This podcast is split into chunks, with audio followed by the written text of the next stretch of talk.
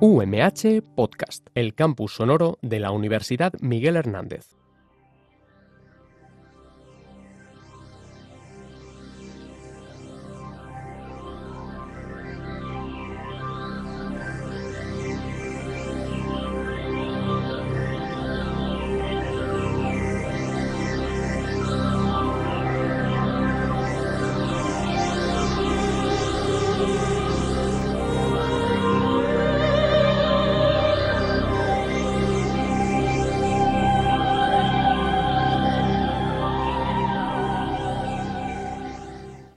Buenos días, sean bienvenidos a un nuevo programa de Modic Jesús Canicer.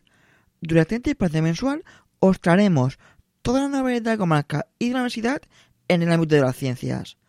Hoy es lunes 27 de marzo y vamos ya con un nuevo programa aquí en Radio VMH. Soy Miguel Ángel García y como no, me acompaña el conducción del programa Marica Memperea. En este programa contaremos con Minan Rodríguez para hablar sobre los efectos que causa el cambio de en nuestro organismo. También contaremos con Lucía Almagro para hablaros sobre los resultados de un fármaco experimental contra el cáncer de la leucemia. Y para finalizar, contaremos con Marigamen Automuro, que nos explicará por qué no es buena idea rellenar con agua un bote de champú para que nos dure más tiempo. Además, os traemos algunas efemérides, como por ejemplo la que aparece en el calendario científico escolar del CSIC. Un día como hoy, pero en 1875 nació la neuróloga Cecilia von Muger. Esta neuróloga descubrió una alteración de la atetosis que ocurre en la parálisis cerebral infantil. Os recordamos que pueden seguir el programa en los siguientes diales. 99.5 en Elche, 101.3 en Orihuela, 105.4 en Altea y la 99.5 en San Juan de Alacant. Y también nos podéis escuchar en directo a través de Tuning Radio y a través de la página web de Radio UMH, donde podrás disfrutar de este programa en formato podcast. ¡Comenzamos!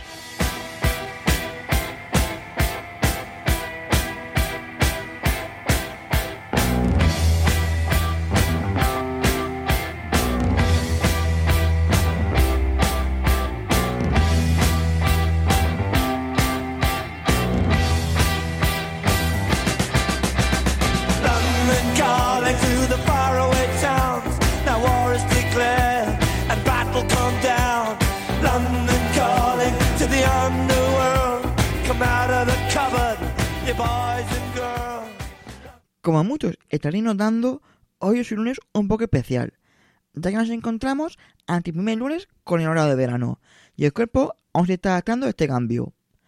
Para hablar sobre los efectos que causa este cambio de hora en el cuerpo, contamos con Miriam Rodríguez, psicóloga general sanitaria y divulgadora. Bienvenida, Miriam. Hola, buenas tardes, Miguel. ¿Qué efectos provoca el cambio de hora en el cuerpo? Bueno, pues desde una perspectiva fisiológica, eh, sí que se ha comprobado que, que, bueno, que hay un, efecto más inmediato del cambio de hora y es en lo que es la alteración en la secreción de melatonina. Esta hormona, pues para aquellos que nos estáis oyendo, es eh, una hormona que actúa regulando los estados de vigilia y sueño en función de la luz solar. A más luz se produce menos melatonina, por lo que la función que de alguna forma, pues eh, la función de inducir el sueño eh, que tiene esta hormona se produce de forma, mm, digamos, más tardía. Entonces, eh, ¿qué ocurre? Pues que nosotros seguimos en nuestro día a día con un horario de trabajo que no cambia, aunque sí que cambie la hora, y por tanto nuestro reloj biológico también se ve de alguna forma alterado, ¿no? Nuestra rutina del sueño se rompe y, y al principio, sobre todo los primeros días, es probable que no nos sintamos lo suficientemente descansados.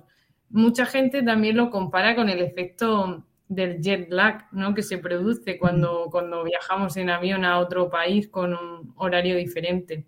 Entonces, bueno, podemos decir que esta desregulación en la secreción de, mel de melatonina es suficiente para que de alguna forma nuestro organismo se resienta y puedan aparecer síntomas de cansancio, fatiga o incluso irritabilidad de las personas. En este sentido, podemos decir que son como los síntomas más habituales que podemos observar con el cambio de hora. Y alguna gente la compara con el lag y en parte es como dejamos uno hacia adelante, que tiene sentido. Pues sí, la verdad que sí. ¿Y hay algún tip para poder mitigar o reducir estos efectos? Bueno, eh, antes de responder a esta pregunta, me gustaría hacer una puntualización, también un poco para tranquilizar a todos nuestros radioyentes, y es que el organismo se recupera rápidamente y se adapta también rápidamente. Es decir, que aunque haya una desregulación, por así decirlo, eh, aproximadamente en tres días mm, el cambio de hora, pues eh, solemos adaptarnos a este cambio, ¿no? Y nuestros ritmos circadianos se regulan nuevamente. Así que, bueno, em, este es el mensaje inicial tranquilizador, aunque sí que es cierto que hay ciertas cosas que podemos hacer para potenciar esa adaptación a la nueva hora. Y algunas de estas cosas que podemos hacer, pues eh, son básicas, son sencillas. Eh, una es intentar dormir las mismas horas que normalmente dormimos, por lo que en este caso tendríamos que intentar acostarnos un poco antes para seguir manteniendo el equilibrio. Hmm. Em, otra de las cosas que también suele ser recomendable para adaptarnos a este cambio es mantener nuestras rutinas. En este caso, aunque cambie la hora, pues sí, que sigamos manteniendo nuestros hábitos habituales. El ejercicio moderado también ayuda en general, pues tanto a liberar eh, energía de nuestro cuerpo, a hacer que nos relajemos.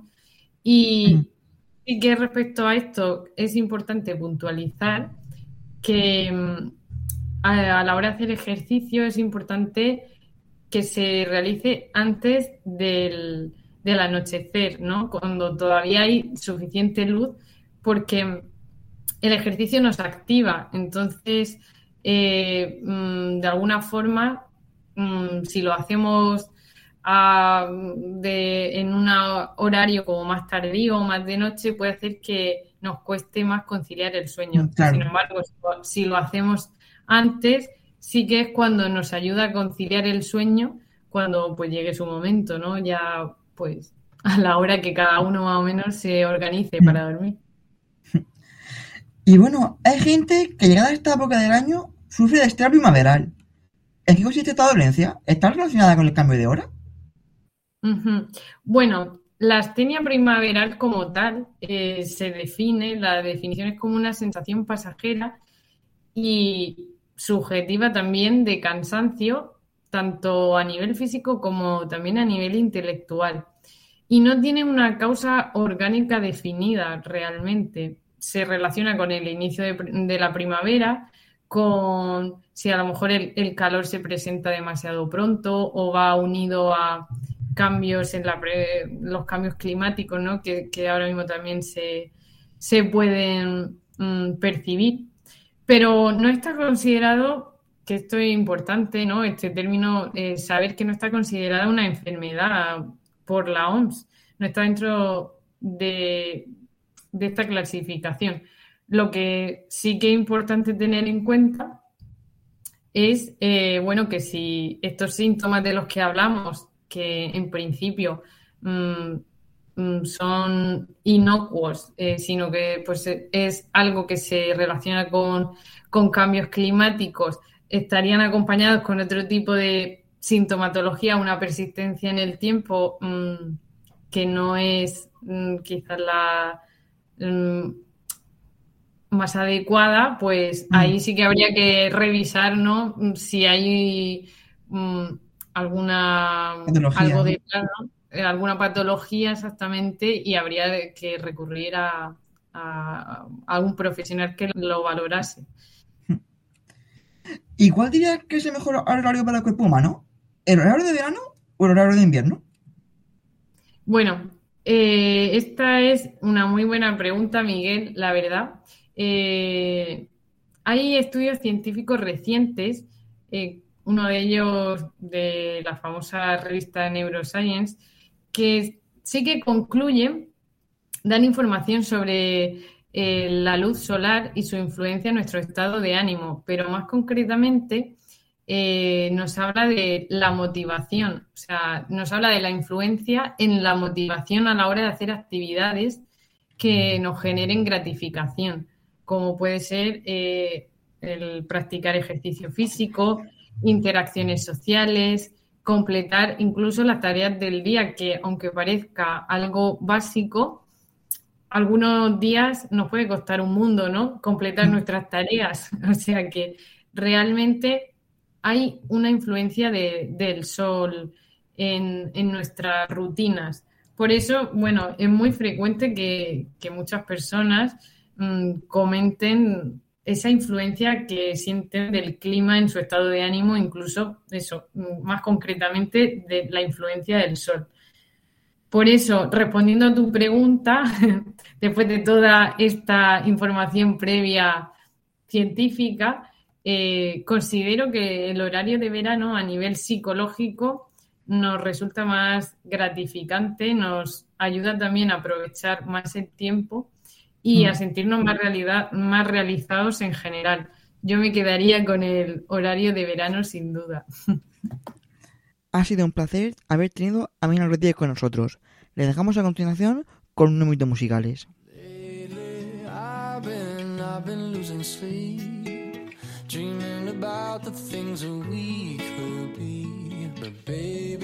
I've been, I've been praying hard. Said no more counting dollars, we'll be counting stars. Yeah, we'll be counting stars.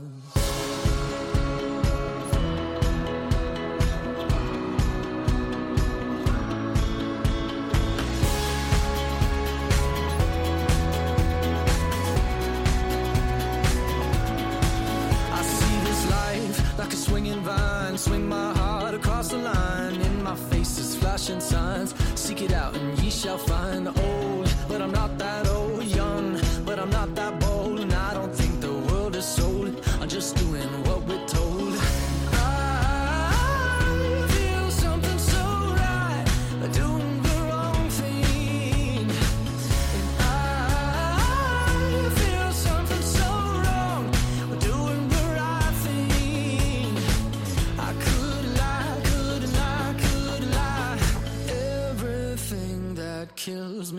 Makes me feel alive.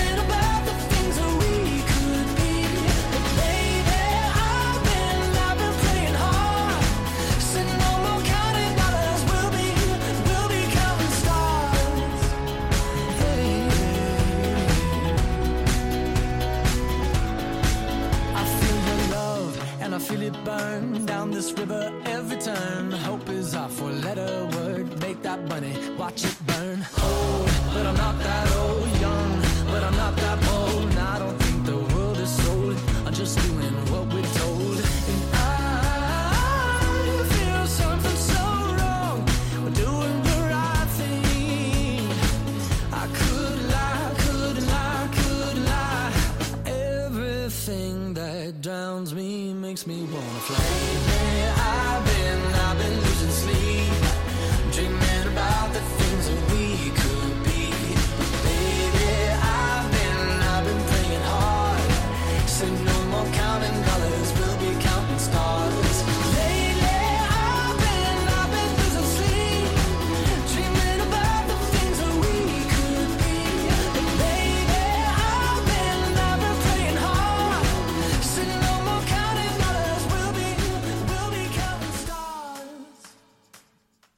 El pasado miércoles cobró protagonismo un artículo que aseguraba que un fármaco experimental había logrado conseguir la remisión completa del cáncer en 18 pacientes con una leucemia muy agresiva. Para hablarnos un poco más de este tema, contamos con la epidemióloga y divulgadora científica Lucía Almagro, también conocida en redes sociales como Diario Científica. Bienvenida, Lucía. Muchas gracias, encantada de estar por aquí con vosotros y, y hablar de ciencia, que es lo que más me gusta. ¿Realmente este fármaco experimental ha conseguido reducir el cáncer? Pues a ver, sí que lo ha conseguido, pero vamos a mirar los matices porque sabemos que mm, los titulares son, pues bueno, son titulares al final, tienen que atraer a la gente y se quedan con, con lo mejor o con lo que más atrae. Pero si nos vamos al artículo científico, realmente estamos viendo un ensayo mm, clínico de fase 1, quiere decir, al principio del todo de las pruebas de este fármaco, y realmente se han hecho las pruebas sobre 60 personas. Pues de esas personas, en 18, que la verdad es que es un número bastante alto, pero bueno, hay que pensar que es el 30%, se ha conseguido remitir eh, esta leucemia eh, aguda, una leucemia que aparece de, de repente. Y mm, también se ha visto que en un 53% pues, se ha reducido un poquito pues, ese avance del cáncer.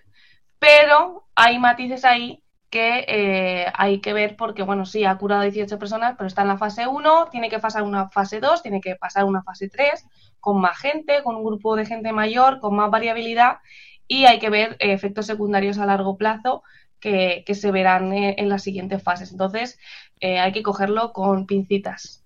¿Y este tratamiento experimental cómo funciona? Pues a ver, es una molécula que se está utilizando hace un montón de años en investigación para, para investigar leucemia. Eh, y los, los, científicos lo que han observado en las placas donde hay células cancerígenas es que cuando metían esta molécula, el cáncer dejaba de crecer. No es que las células se muriesen como tal, pero dejaban de crecer, dejaba de progresar.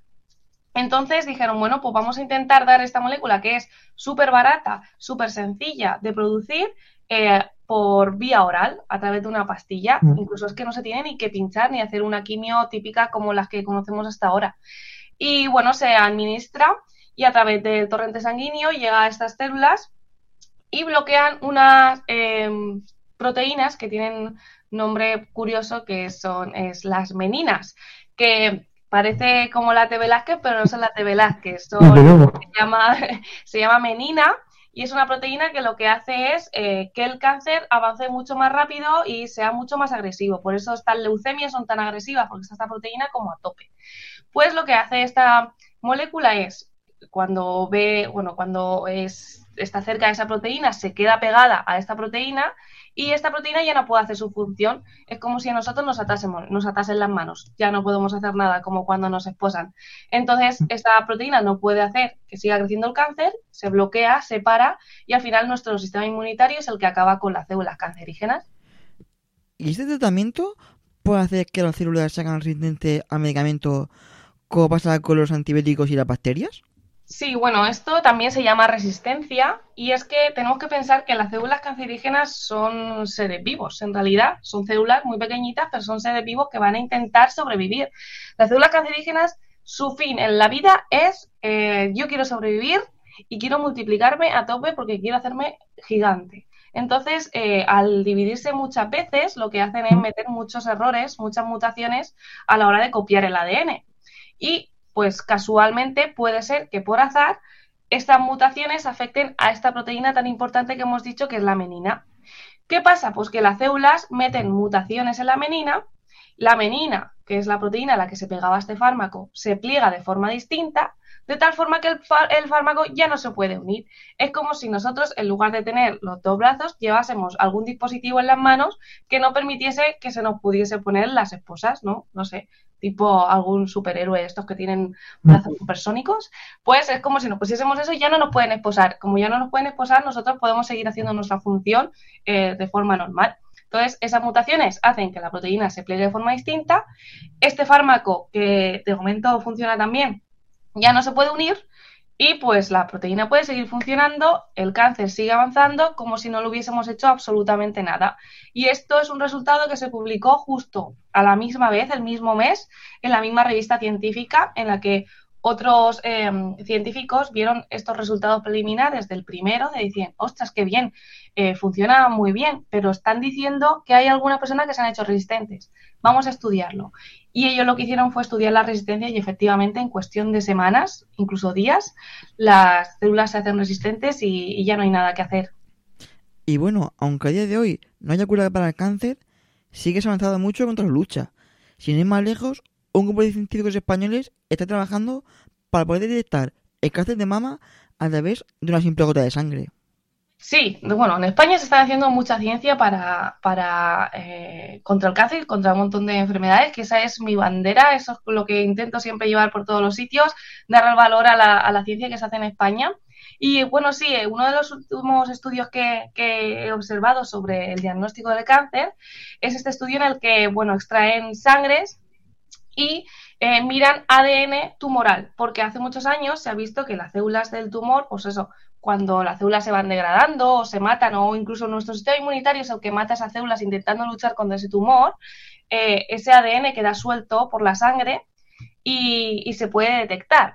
Pero hasta ahora, bueno, podríamos decir, vale, eh, hay, un, hay ADN tumoral, puede ser que tengas un tumor, pero no sabemos qué tipo de tumor es o qué eh, tipo de cáncer es, porque en función del cáncer que tengas, eh, se hace un tratamiento u otro. Porque estoy viendo últimamente que la gente piensa que la quimio es quimio para todos la misma y para nada. O sea, cada cáncer tiene una, una un, como un DNI en el que se tiene que, aplicar eh, de forma correcta el fármaco.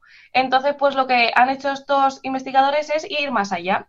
Han desarrollado un chip súper moderno en el que pueden ver cuál es la secuencia exacta de ese eh, tumor y entonces observar qué tipo de tumor es sin necesidad de hacer una biopsia, extraer un trozo de, de tumor ni, ni, sacar pues todo lo que es el proceso tan complejo de sacar una biopsia de, de un pecho.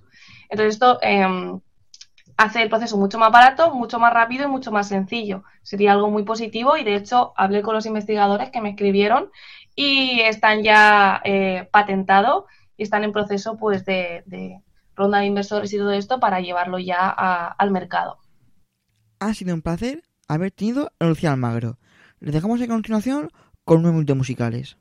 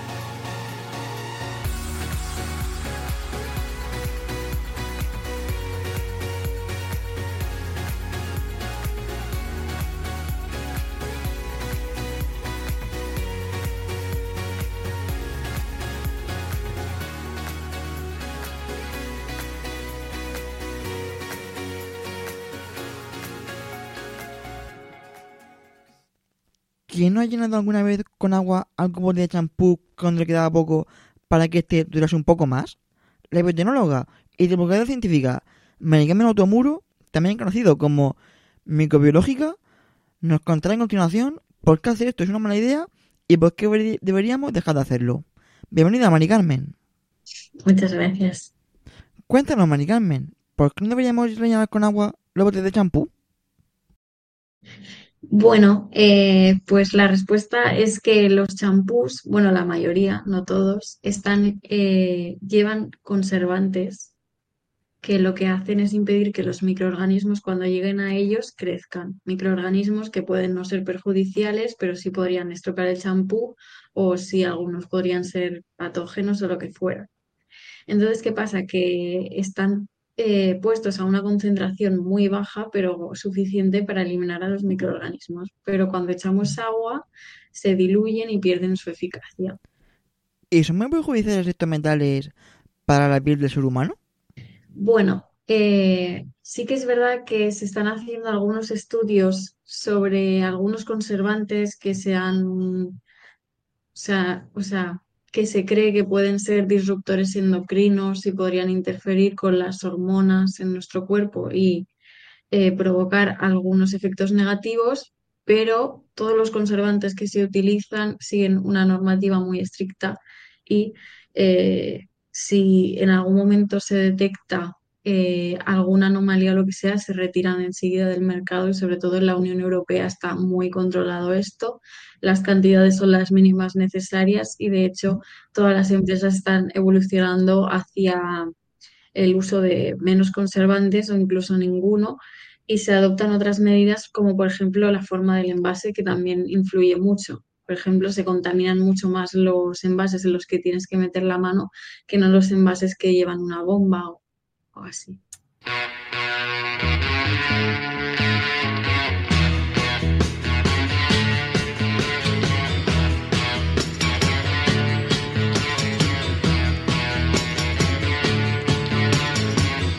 Y con esto hemos llegado ya al final del programa. Antes de finalizar, os recordamos que el próximo lunes 29 de mayo tendremos una macita donde les traeremos todas las novedades de la comarca y la universidad en el ámbito de las ciencias. Nos despedimos.